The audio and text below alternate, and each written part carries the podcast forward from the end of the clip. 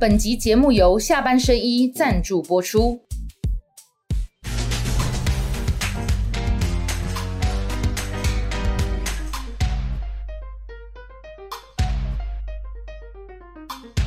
下班的聊一聊，下班和你聊。各位网友，大家好，今天为大家邀请到的是战神黄国昌。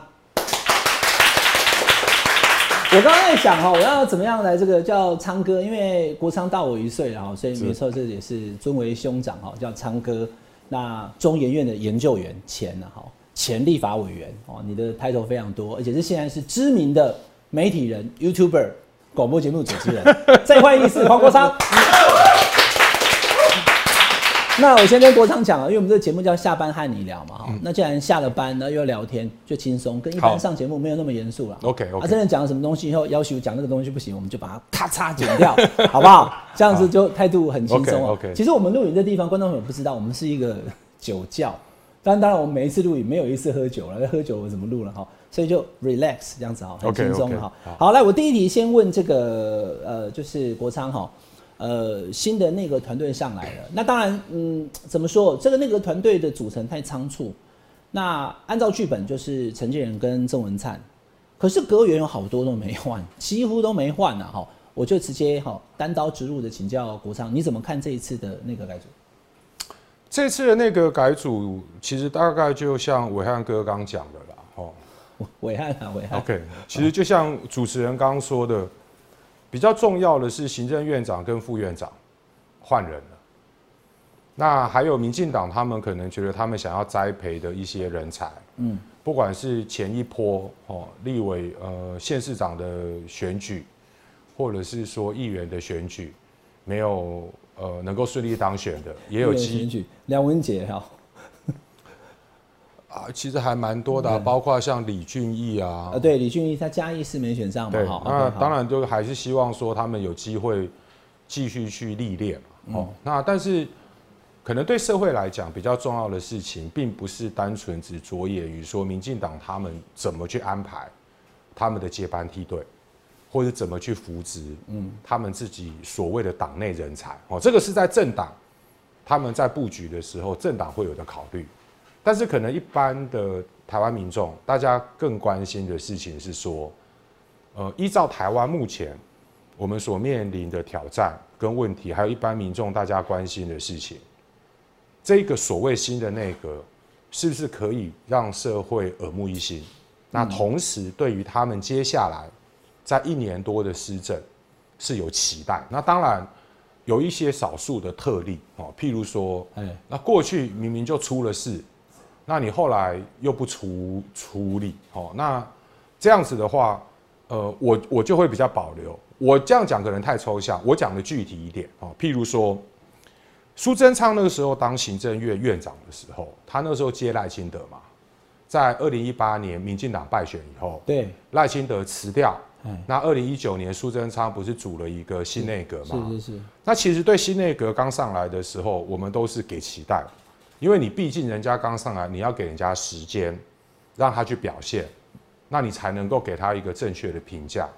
但是二零一九年的时候，我第一个马上提出批评的人，其实是那个时候苏贞昌他用了以前在庆富列雷舰弊案下台的和库董事长廖灿昌，他给他第一金控的董事长。对对对。二零一九年那时候，我的批判非常的严重。嗯，因为。廖灿昌正是因为弊案下台的，那你怎么会把他拉上来，还给他另外一个更大的监控的董事长当？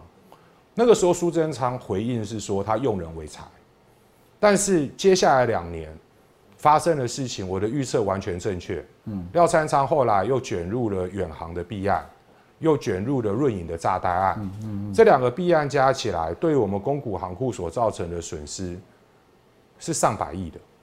哦。那那个时候，我我我，其实，在二零一九年的时候，我还在立法院。对，我在在财政委员会。你你当时找就是锁锁定，就是认为廖三昌不不适任的原因，根本你自己你自己就是直觉，你看到了是？没没没，还是说你有一个团队在帮你收集资料或怎么样？其实并不是直觉啊，因为当初在庆富列雷舰的炸弹案的时候，已经造成了国家上百亿的损失哦。那个时候，其中一个公股行库的董事长就是廖灿昌，嗯，他也是因为那个弊案而下台的。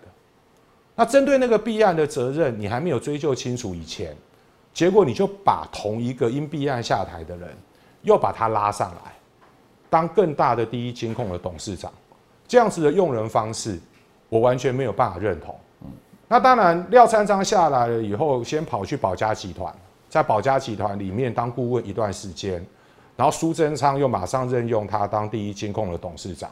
那个时候我的批判是非常非常强烈的。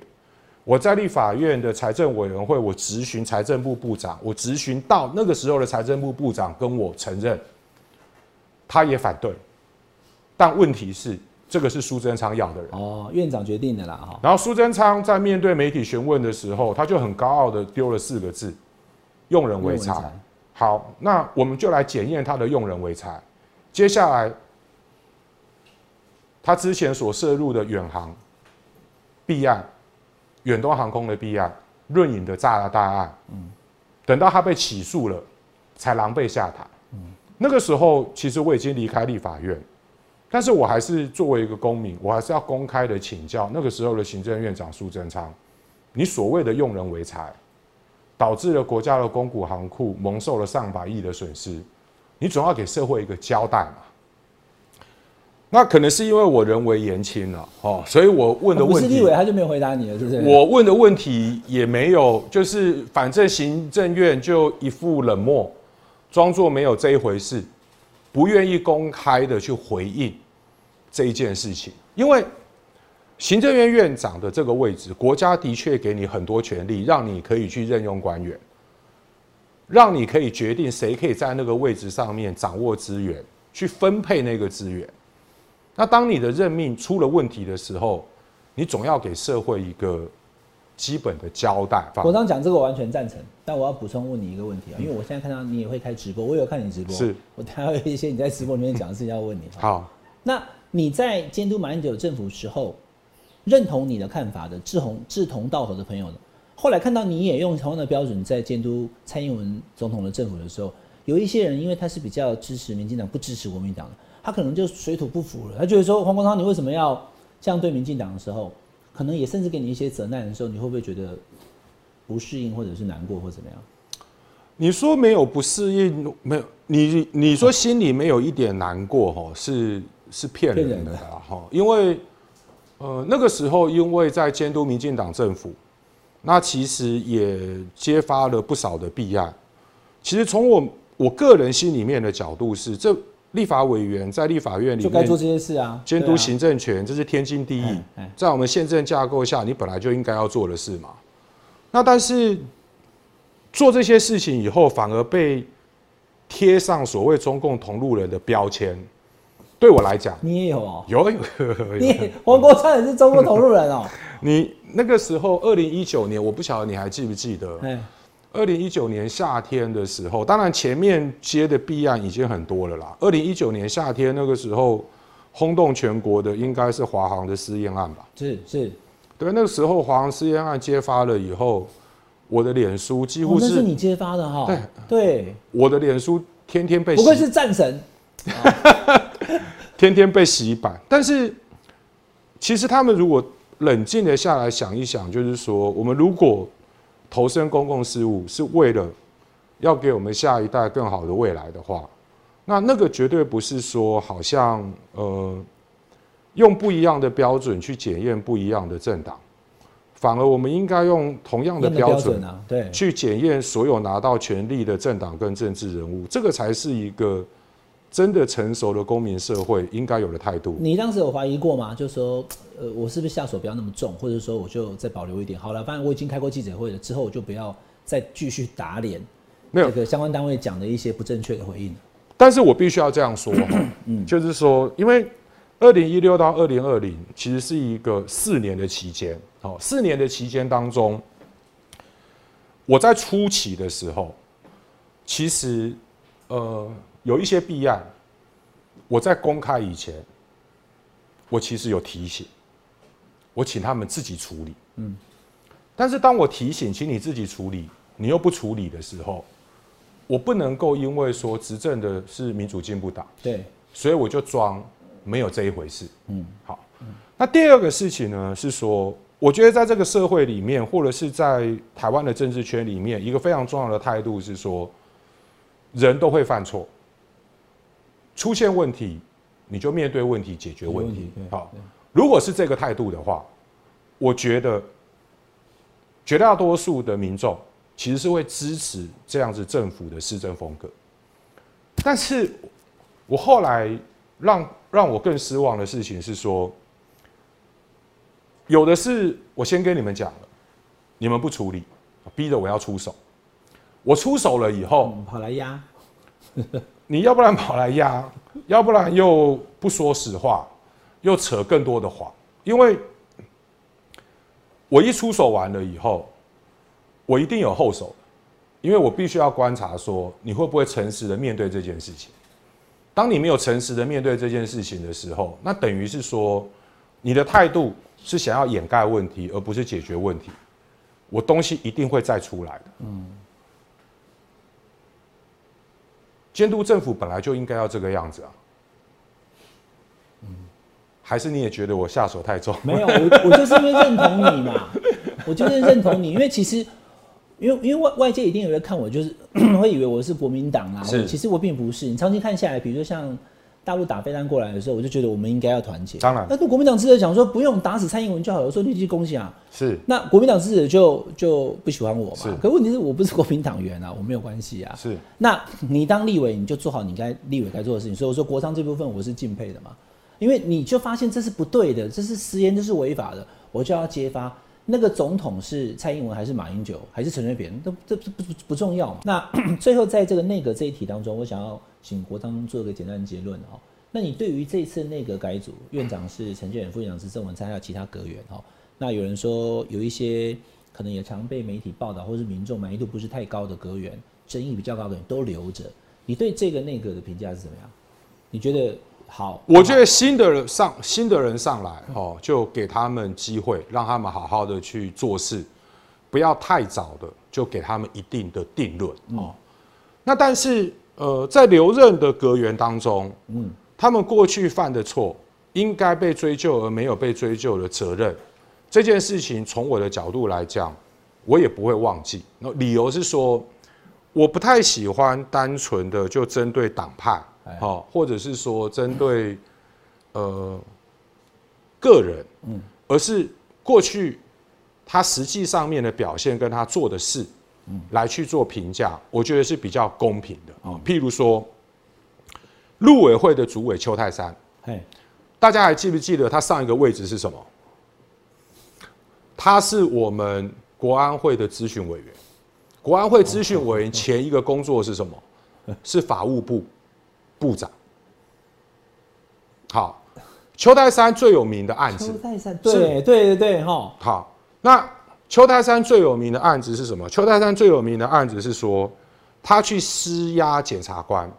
帮一个恶意逃漏税三亿多的医院院长去关说他的司法案件，那个是我当初在立法院追的案子哦。好，那我当初在追这个案子的时候，我就一直问 哦，说那针对这个案子，监察院一定要追究到底，因为检察官或者是法官。他可以说是我们公平正义的最后一道底线。有权有势的人，他竟然可以透过高官去施压我们的检察系统，要我们的基层检察官放他一马，跟他认罪协商，让他缓刑。哦，对不起，这已经绝对超越我可以容忍的底线了。嗯，所以我那时候就开始追这个案子。我那时候开始追这个案子，桃园地检署的检察长因此下台，到高检署去。后来他到高检署去的时候，我继续追，说你不好好的办他，你还把他调到高检署去，岂有此理？后来连检察官内部的体系，大家也看不下去，所以有很多基层的检察官是蛮勇敢，站出来发声的。那搞到后来，那个检察官他自己也觉得，他干下去很丢脸，嗯，所以后来就辞了。对，好，但是那个时候约那个检察长去日本料理店谈这件事情要施压的人是邱泰山。邱泰山那个时候已经是国安咨询委员了，你当过法务部部长的人哦，带领全国的检察，曾经带领全国检察官过的人哦，你既然为了一个富商，然后要检察长去施压基层的检察官，跟他认罪协商，对不起，这一种政治权力的运用，完全超越我可以容忍的第一线，所以我一直的主张是，这个人。根本应该被弹劾，被撤职查办。所以我对他的批评不是说哦现在他留任，而是他那个时候用他当陆委会主委的时候，嗯，我就非常有意见。嗯，我那个时候的批判就蛮强烈的。嗯，结果，但是我该怎么讲呢？就是说，或许他在民进党里面所属的政治派系媒体关系很太强大了，对。对，所以我觉得很奇怪啊，就是说这种一般哈，在你说在欧美民主先进的法治国家当中，这是个重大丑闻啊，根本不可能被容忍的事。你怎么可能还让这个人这一种人回任内阁阁员？就是你今天把这个提出来，到时候地法院记者要去问他了。黄国昌在讲你之前那个案子，对他到现在这件事情也没有解释清楚啊。被他施压的对象的那一个当初的施压是确定的吗？确定的。那他有承他会他有承认他施压吗？呃，我这样讲好了哈，他是说他只是代为转达陈情哦。好，那我就问嘛，好，那我们法务部部长是不是他要设一个陈情专线？哎，因为你如果是。代为转达陈情的话，希望你帮忙转达。在民主法治社会当中，每一个公民都要有一样的权利啊！是 是是，而不是我派系的金主真的很有钱的人来拜托我，我才会去找检察长到日本料理店 talk talk 嘛。嗯，譬如说，伟汉，你今天受到委屈，好，你也不用特殊的管道，好，就打一个呃陈情专线。我没有办法找到他，然后部长直接接。哦，你的陈情是针对哪一个？然后部长直接去帮你处理。讲这种哈，说是在澄清的，我觉得那根本是在侮辱社会大众的智商。嗯，你觉得就是官说就对了嘛？本来就是官说啊。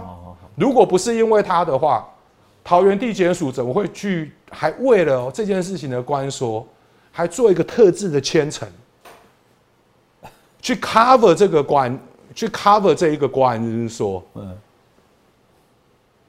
这个我觉得哈，就是说。任何的政党跟政治人物都一样，嗯，你如果要让我们的年轻人相信这个社会有公平正义，嗯，让我们一般的市井小民相信他们所得到的待遇是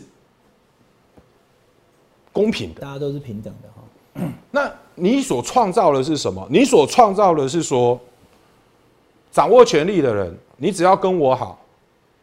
你要干嘛，我都可以帮你处理。嗯，那这个是一个社会向下沉沦非常重，就是说非常严重的警讯。嗯，我是绝对不希望我自己的小孩生活在这样的社会当中。嗯，所以你说好，邱泰山哦，那他有他的媒体关系，会帮他化妆，但是我讲话向来都有凭有据的，我不会无的放矢的。去攻击一个人，那这件事情，当初被他施压的彭坤业付出代价了。那请问邱泰山你呢？继续当陆委会主委，根本没有基本的是非啊。嗯，国昌，你现在讲这个事情哈，因为你清楚把它讲出来以后，我相信很多在看我们节目的这个网友，根本有的人或许是第一次才听到。可能我那时候声量还不够大。不是，因为你是立委跟不是立委。还是有差，啊。是因为你媒体当然像你直播我也有看啊。你上次有一次直播，你还讲说小时候其实讲话还会这个口疾，对不对？那现在大家说怎么会呢？讲话那么流畅，还还去辩论来干嘛，对不对？但是你的直播看的人跟你在立法院质询，他那个接触的人还是不一样。是，那你选择不继续在立法院当立委？你你的你你你的下一步的计划会是什么？因为因为我我现在这个内阁之后，我要问你这个问题哈，因为我看到你有去跟黄国那个陈志岸馆长，我刚刚还问国昌总理，你有没有叫他知汉？没有，有，就叫馆长。好，叫知汉太恶心了。啊，他就要陈知汉啊。不是啊，因为就已经有一些网友他们是哭手啦，有趣啦，CP 是不是？然后就会说我跟那个馆长哦，到底是什么关系嘛？哈，因为那个时候办六二三的那个反红梅的，是是是的活动的时候，就我忘了是哪个网友做的，然后还取还配一首歌，哦，做的是我觉得是蛮有意思的啦，哈。那但是。跟馆长彼此之间的关系其实就很简单，就君子之交淡如水。嗯，他那个时候枪击案发生的时候，那一一出事，他身边的人其实就打电话给我，说老师发生这个事情了。好，那当然我第一个时间是关心他的伤势。那等到他呃急救结呃过程结束了以后，应该是在枪击案发生的第。过了一天的第三天，我到医院去看他。那我到医院去看他的时候，那个时候其实他已经脱离险境，人也清醒了哦。那那个时候他有跟我说，呃，是不是能，呃，请我帮他这个忙哦，当他的告诉代理人。是，因为我现在的本业其实是律律律师哦。那我那个时候当然一方面是帮馆长帮帮馆长这个忙。那另外一方面，我也想要借由这个案子，哦，去看一看，说到底背后是什么样的一个结构，哦，竟然会去发生这样的事情。因为他的那个案子一开始太离谱了，就是说，呃，那个开枪的枪手是一个年轻人，对，他说他去馆长的健身房被性被馆长性骚扰，那那时候我一听，我我就觉得太扯了，哦，因为我我我我认识馆长他老婆，哦。那我可以确信陈之汉绝对没有任何的想念，嗯，会想要去性骚扰 那位枪手。然后他开完枪了以后，马上到派出所自首，嗯，然后律师穿便便，马上就到。哦，这个太合理啊，对，就是这个 SOP 的流程，哦，让我一开始就绝对不相信是他讲的那个样子。那所以后来就帮馆长的这个案子，也让我对台湾的呃暴力犯罪组织他们的运作、他们的结构、他们背后的政商关系，呃，有机会去做进一步的了解。因为我接馆长这个案子以后，我们可以说是地毯式的，透过我们自己的力量，在收集所有相关的资讯。嗯。那在收集这些资讯的过程当中，才会让我觉得，呃，很忧心。所谓很忧心，是说，任何社会都会有黑道存在，任何社会都，美国也有黑道啊，日本也有啊，嗯，欧洲国家都有哦。那但是，呃，这些黑道，他们。在做一些犯罪行为的时候，其实受到伤害的，是我们每天在很辛苦过日子的市井小民。嗯。可是这些黑道他们透过这一种组织性的犯罪行为，对于市井小民所造成的伤害，去谋取庞大利益的时候，你会发现说，他们的触角如果更进一步的跟政治人物有所勾结。甚至去呃，在台湾的资本市场上面，造成了很多小股民因此而受害的话，那这个背后的整个结构，就是必须要去面对、要去处理的问题，否则的话，那个毒瘤会越来越大，然后会越来越肆无忌惮。那你说警察都有在扫黑啊，都有抓到人啊，但问题是。你要仔细的去看，说啊，如果警察扫黑去坐牢的，都是年轻的小弟，嗯，然后跟政治人物交情好的，每天晚上在钢筹交错的，那有案子甚至会有政治人物出来帮忙处理的，甚至政治人物帮着这些黑道来掠取国家资源的，每天都过得好好的，嗯，然后财累积的财富。越来越惊人。那你就会发现说，这是一个必须要认真面对、认真处理的问题。这是为什么？过去的这这两三年，因为我离开立法院了以后，跟一些朋友，我们合组了一个公益揭弊及吹哨者保护协会。嗯，那这个协会基本上，呃，我们一方面接受吹哨者的陈情，那涉及到公共利益的弊案，我们会揭发。嗯，那另外一方面，这个协会其实也有跟国际社会上面其他国家的反贪腐组织。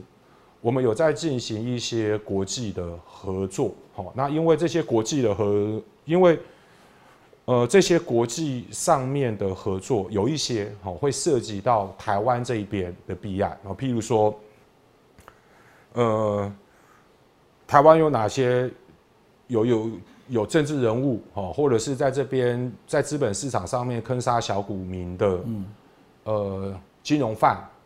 他们在瑞士银行那边有秘密账户，那或者是说，呃，有一些啦，吼，因为我们还在进行，时间还没有到。你现在讲这些的调查工作，我觉得都好困难的。你到底是怎么怎么做的？对啊，一般你看，连台湾的媒体都没办法像你调查成这样，对不对？呃，我觉得我自己法律的专业哈，对我在做这些调查工作的时候，的确是有帮助。那另外一方面是说，在立法院里面那四年的工作经验，因为在司法院、立法院那四年的工作经验，哈，对于呃立委、行政部门、媒体，那还有商人，他们在对他们在立法院里面怎么活动，我大概心里都都有谱了啦。嗯，所以在追这些事情的时候，呃，该怎么说呢？就是。当然了，我必须要说，你有没有掌握公权力差很多。对，譬如说，我们不是检察官，我们不是调查局，我们没有像减掉，甚至没有像 NCC 那样子去调阅哈一些资料，对。的一些权利，所以我们做起来会比较辛苦一点。嗯，那但是在做这些事情的过程当中，当你开始能够呃为这个社会的公平正义尽一份心力的时候，你会发现说，呃，即使没有在公职上，在台湾的公民社会里面，嗯，有很多人他们愿意相信你，他们愿意相信你是说，我把资料提供给你，我要得到两个确保，第一个确保我不会被你卖了，对，我的身份，嗯，不会不会泄露这个当事人的身份，不会出卖他了。那第二个，你不会把事情。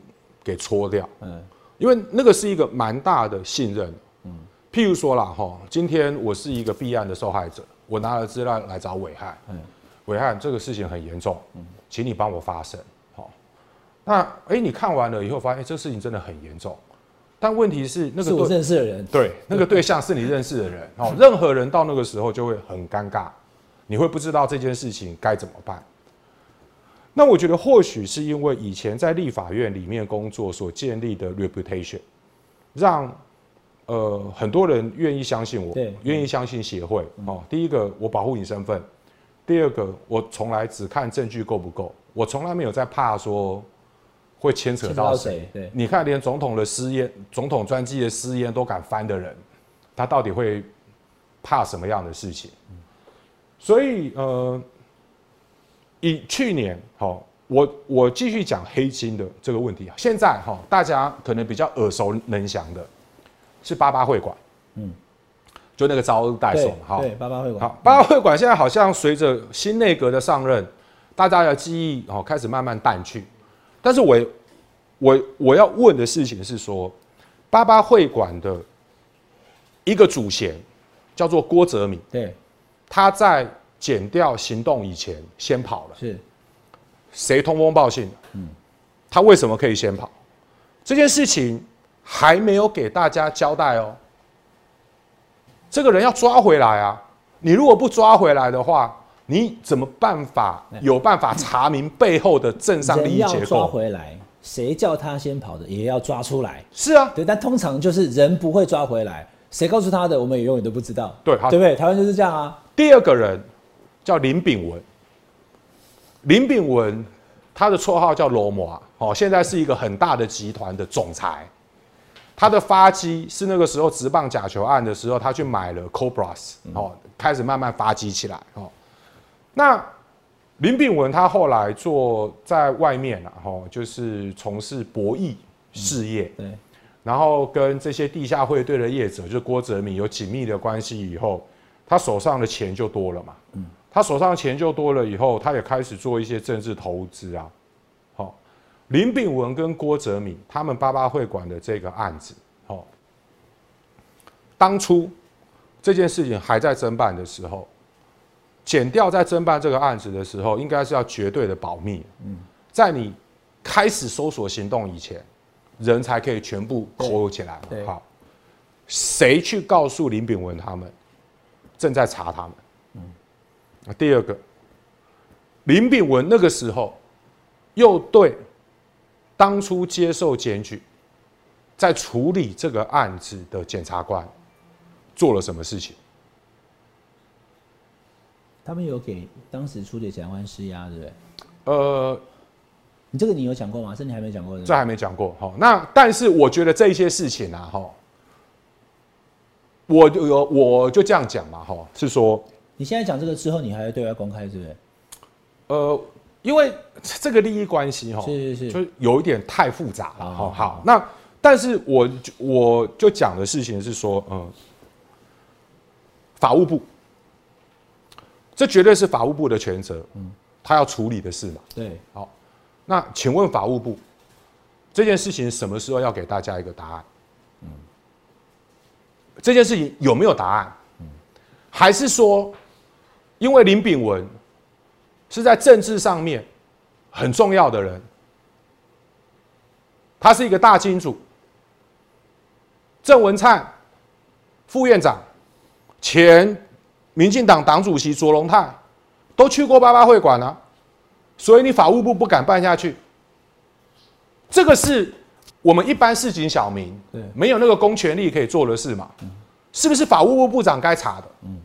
那法务部长你查不查？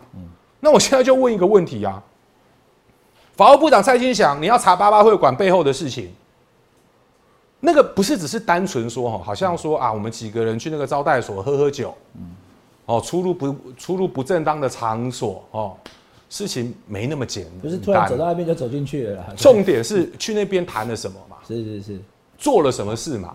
啊，为什么？这么重要的政治人物要到八八会馆里面，为什么去那边跟谁见面，谈了什么事情？这个都会是我我们在讲说，如果这个国家要扫除黑金、断绝政治人物跟这一些不法分子的链接的话，你一定要给社会交代的。那蔡清祥，你查不查？林炳文。林炳文在政界有哪些好朋友？嗯，投资过哪些人？在外面对当初在办案的这些检察官做了什么事情？检察官是法务部下面非常重要的资产。是，你的你的检察官被人家这样子搞，你不用站出来把这件事情查清楚吗？嗯，好。第二个，八十八枪。台南的案子，现在正副议长正在被侦办，但是正副议长被侦办以前，这个事情哈，就是说我我我我为什么说这个毒瘤，当他小的时候，你不好好处理，他就一定会慢慢变大，大到整个爆到让你臭的不得了。嗯，今天我们在录影的时间，因为我我不知道这个节目什么时候会上，嗯，我们礼拜天播了，今天下午，嗯，赖清德当。民进党党主席的时候，他马上要对现在台南市的议长邱丽丽跟副议长林志展，哦，要去停止他们民进党的党权。好，我觉得这个决定是对的。嗯，这个决定是对的。好，那但是这个是民进党他们的党部在处理的事嘛？一般的民众可能更关心的事情是说，我们先从八十八枪开始谈。八十八枪开枪的枪手跑了，也跑了。什么时候要抓回来？你有没有发现很诡异？哦，八八会馆八十八枪，大家都知道要跑，大家都跑了。哦，那第二个是到现在只说跟光电利益有关系。好，那请问是跟什么光电利益有关系？嗯，那两个枪手他为什么要去开枪？嗯，被开枪的那个地方的对象叫做郭在清，郭在清是前民进党的中执委，是二零二零年小英在台南竞选，呃，总部的财务长，管钱的哦，管钱的哦啊。那这个郭在清也涉入了台南市政副议长。的弊案，所以现在郭在清被收押了。嗯，那请问这八十八枪为什么要对郭在清开？嗯，是郭在清挡了谁的财路？还是郭在清在台南要去截取光电利益，吃相太难看，手段太粗鲁了，嗯，让其他的业者看了很不满。对。好那当我们讲郭在清这个人的时候，那你就会想说，哎，郭在清是何许人也？嗯，他怎么有办法干到民进党的中执委？怎么有办法去瞧光电利益大到被开八十八枪？怎么有办法去处理操盘哦？台南市政府议长的选举，你再往前看，你才发现说，原来郭在清那个时候是在搞炉渣的，嗯，埋废炉渣，对，埋废炉渣，当初环保团体。在地的里长在追这个案子的时候，真的是狗扶废火车，嗯，没有人在理他们的，嗯，结果在二零一五年的时候，还曾经给他做不起诉处分。那台湾公民社会力量的珍贵就在于说，掌握权力的人不动，但是认为这件事情必须要被处理的人，他们的努力其实从来没有中断过，他们还持续的在做，嗯。等到去年年底，郭在清终于被起诉了，才发现说他原来埋了几十万吨的废炉渣在台南的农田里，不法利益是。超过二十亿，搞废炉渣不法利益超过二十亿，他这二十亿拿来干嘛？二十亿拿来去培养他的政治人脉，对对对，培养他在台南那边的政治地位，所以他才可以先搞废炉渣，再搞光电。再搞台南正副议长的选举，台南呢？台南那个是以前台南也有民主胜利的称号。台南那个时候，国民党的李全教在乱搞的时候，赖清德那时候站出来，对，对抗李全教那种势不两立的那一种作风，哎，让大家印象深刻。当然，对赖清德所采取的手段，说他不进去议会，对还是不对这件事情，大家都有批评。嗯，那后来监察院也做了处理。好，但是你给一般人民的那个形象，大家是肯定的，因为那个形象背后代表的是你要的那个价值。嗯，好，国商今天来哈，有关于黑金真的是个毒瘤，而且一拉起来，你看又臭又长，从这个炉渣。好，郭在清八十八枪八八会馆一大堆东西，有空了哈，我再请国昌来，因为我知道你的内容资料还有非常多。那我最后我要问你一个问题了，因为你现在这个状态就是还是没有当立委，但还是在关心社会的这些这些这些不正义的事情，然后去揭发这些黑金。你跟馆长也是要办一个反黑金游行嘛？是。到时候相关的细节的话，我也欢迎你，或者跟他一起，好不好？来我们节目，我再来谈，好不好？那个部分黑金我们再谈。是。我最后只问一个，说你自己的计划是什么？因为今年马上就会又遇到一个明年要选举了嘛，哈。那之前这个，我相信有人问过你了，就柯文哲讲说，原本黄珊珊、黄国昌都是他认为可以接班选台北市长的人，那为什么后来你就拒绝？他说怎么怎么找你，你就是不要。不要就是不要，说黄国昌不要就是不要，你为什么不愿意选台北市长？那第一个事情是说对柯市长的肯定，哦，我表示感谢。是，那第二对，那第二个事情是我必须要真的澄清是，他真的没有来找我，要我去选过台北市长。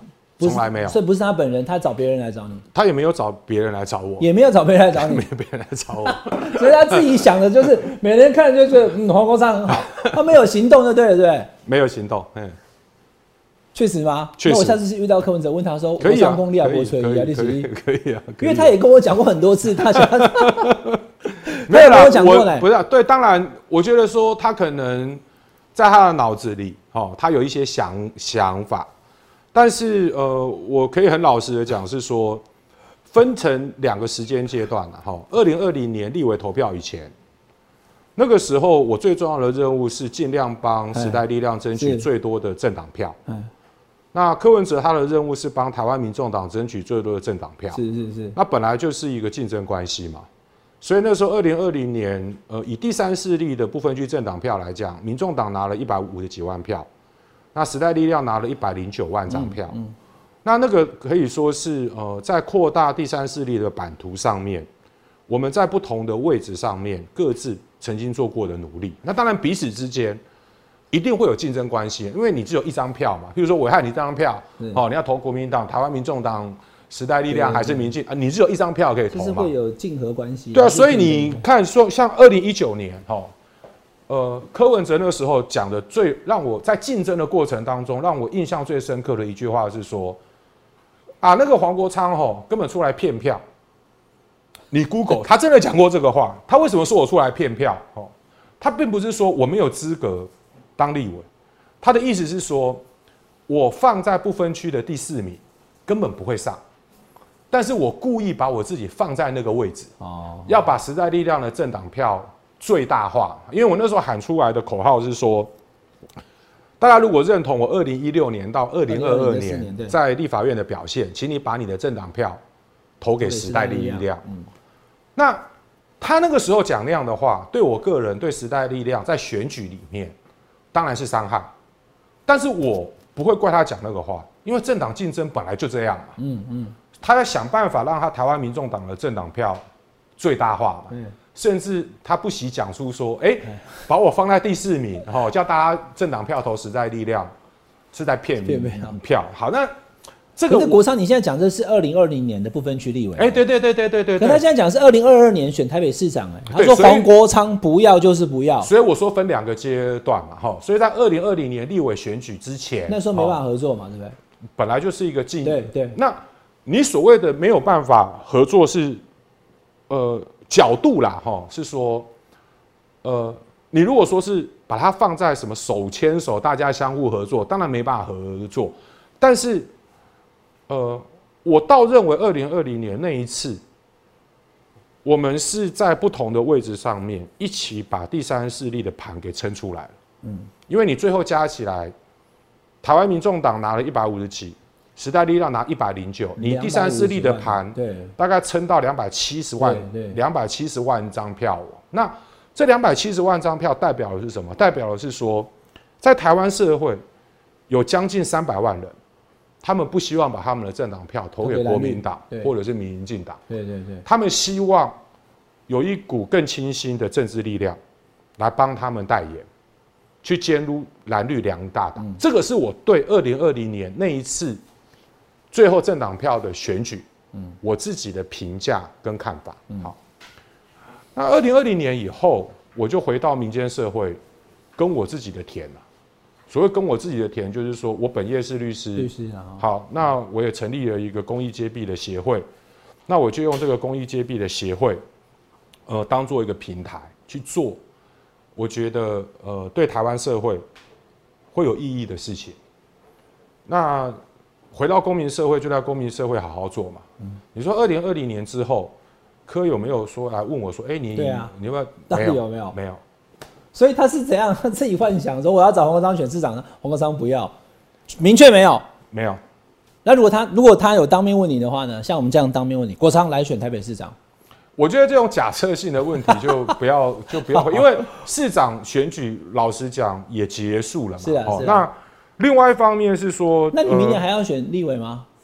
我选立委，我我这样讲好了啦，我对在当立法委员的兴趣真的没有很高。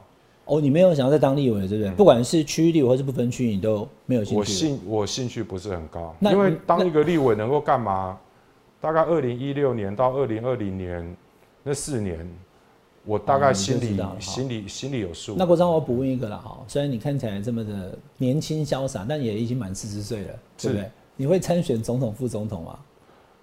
呃，到目前为止完全没有这样子的规划。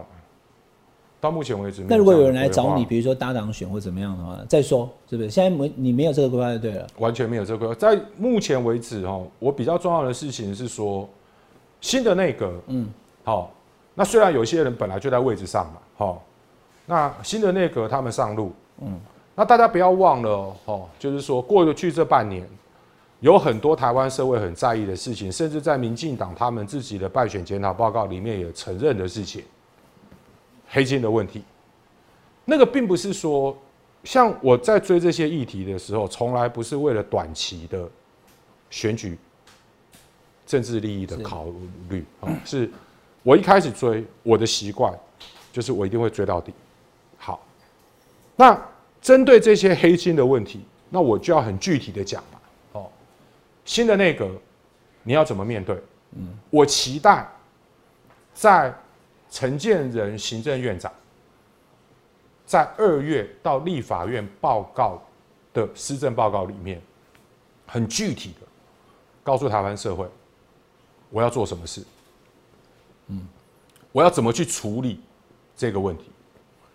相同的挑战也在内政部部长林佑昌他的肩膀上。对，警政署是内政部管的哦，嗯。内政部的警政署是管了台湾非常庞大的警察大军，那你要怎么处理这个问题？嗯，因为目前台湾的犯罪组织，它对台湾所造成的伤害是全面性的。你说从诈欺，然后把人绑起来囚禁，嗯，拿人家的账号，对，多少年轻人，多少一般的市井小民因此受害。甚至还有那一种什么黑帮在疫情期间跑去恐吓小店家，叫小店家缴保护费，这太离谱了。嗯嗯，我这样子啊，我都已经快要活不下去了。黑帮说我也活不下去，所以把钱拿出来。对，好，那所以这些事情，新的内阁怎么面对，怎么处理？我之前在馆长的跟馆长一起直播的时候，我有说过说。哎，到时候我们本来想要办的那个游行，办不办得起来，其实不是取决于在我们啊，而是取决在政府。政府做得好，大家就不会想要上街。那你政府做得好，大家会觉得我跟他根本在无理取闹哦。你办这个要干嘛？那但是我们刚刚讲的那些问题，你如果没有回应，嗯，那甚至哦，在处理目前黑金的问题上面，就想说，反正媒体的热潮过了。那就算了，先丢一下，好，就躲一躲，忘了就算了。没有这样子的事情，那你就要走上街头。是，好，OK。今天因为时间关系啊，还想再跟国昌聊，而且我相信你还有很多资料，以后有机会的话，我们再来节目当中再聊聊。特别是如果你跟这个馆长哈，真的如果到时候。